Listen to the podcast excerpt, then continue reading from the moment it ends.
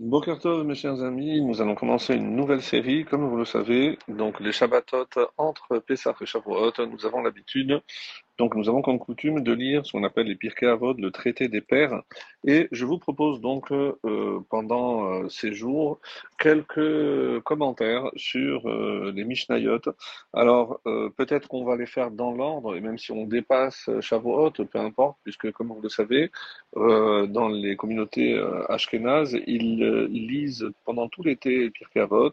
Ils considèrent que les enseignements contenus dans ces traités euh, sont d'une grande utilité lorsque, euh, évidemment, le, le Yetzerara devient plus fort, euh, la période de l'été par exemple, et évidemment, dans un premier temps, il s'agit de mieux se préparer pour euh, Kabbalah Torah, pour recevoir la Torah à Shavuot.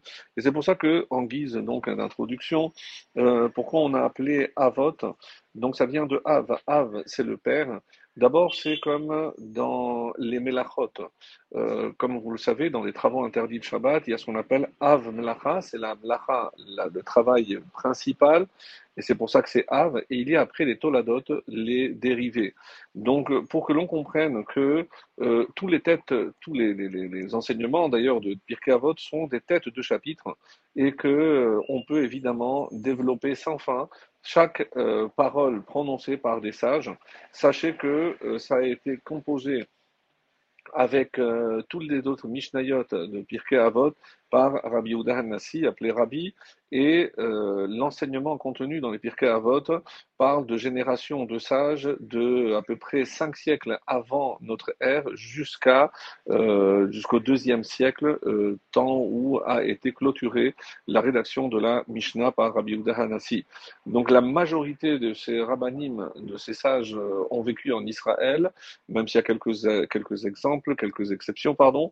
Et euh, je vous fais part d'un commentaire du Meiri dans le, ce qu'on appelle Beta Bechira, c'est dans son introduction au Pirkei Avot, hein, où euh, il dit quelque chose de, magnifique. On dit pourquoi ce traité étrange de Avot, que l'on traduit par père, puisque ce traité, dit-il, vient des pères. Ce sont les colonnes euh, sur lesquelles euh, fut bâtie toute la maison de la Torah. Et quand un se répère à ce que fondèrent les premières générations, ou encore parce qu'ils sont exposés des choses qui sont les pères et les principes de toute sagesse et de tout commandement, ainsi que le chemin de toute élévation. Donc c'est du mairie euh, qu'on s'inspire donc pour comprendre, faire comprendre que euh, c'est la base sur laquelle va être construite donc tous les enseignements vont être construits tous les enseignements qu'on l'un se repère dans la cause qui détermine la pensée et l'acte comme c'est expliqué à la différence entre Av et M, le père et la mère. Av, c'est la Chorma, la mère, euh, c'est Bina. Et le père, donc, c'est tout le potentiel, euh, comme euh, dans la procréation, dans la goutte qu'il transmet à la mère. Donc, tout, tout, tout, est, tout y est. Et il faudra après la Bina pour développer tout ce qui est contenu dans, dans, les, dans les traités. Et c'est pour ça que ce, ce symbole de Av ici est plus que euh, parlant pour nous faire comprendre que l'enseignement euh, ne se cantonne pas uniquement à ce qui est écrit, mais à savoir développer tout ce que l'on peut tirer comme enseignement de ces Mishnayot. Alors, la première qui nous étonne, c'est Moïse reçut la Torah du Sinaï. Alors, tous les commentateurs, bien entendu, posent la question, mais on n'a pas reçu du Sinaï, puisque c'est au Sinaï ou sur le Sinaï. Alors, indépendamment des commentaires euh, que vous trouverez facilement dans d'autres ouvrages, alors je voudrais faire part de ce terme de Sinaï que certains rapprochent de Séné. Séné, je vous rappelle, c'est le buisson ardent. Et euh, la seule différence, la dernière lettre, alors que euh, quand la première fois Dieu apparaît à Moshe, dans le Séné, dans ce buisson, euh, lorsque plus tard, il viendra avec tout l'ensemble du peuple recevoir la Torah, c'est au même endroit où, pour la première fois Dieu s'est révélé à Moshe.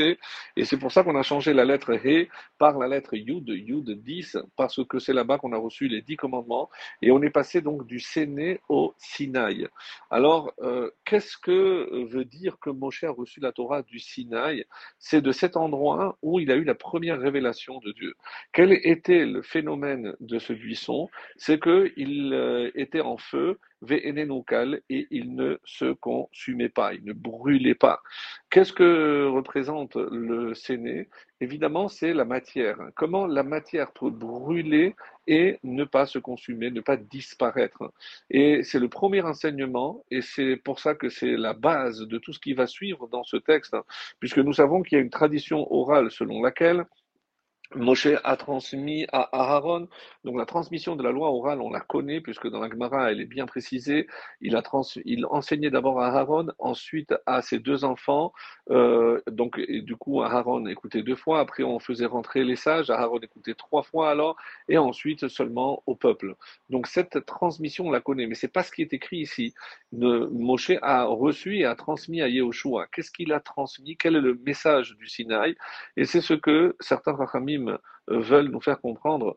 Le message essentiel, c'est cette éternité que Dieu nous a transmise. Qu'est-ce que la Torah? Qu'est-ce que c'est recevoir la Torah?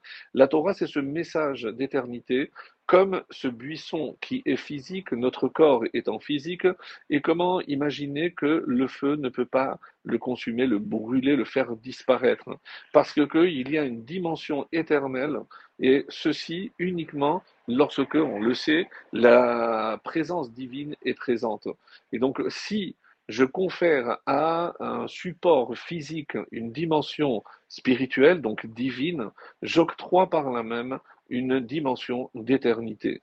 Et c'est ce que euh, Moshe a reçu comme enseignement au Sinaï, donc au Séné, et pour nous faire comprendre que recevoir la Torah, et c'est en cela évidemment que c'est une préparation euh, indispensable pour la fête de Shavuot, recevoir la Torah, c'est comprendre, mes chers amis, que on va s'attacher à ce qui est éternel, qui ne disparaîtra jamais, D'où l'intérêt de nous consacrer à la Torah, parce que c'est la Torah qui va conférer à ma partie éternelle, Maneshama, cette dimension d'éternité.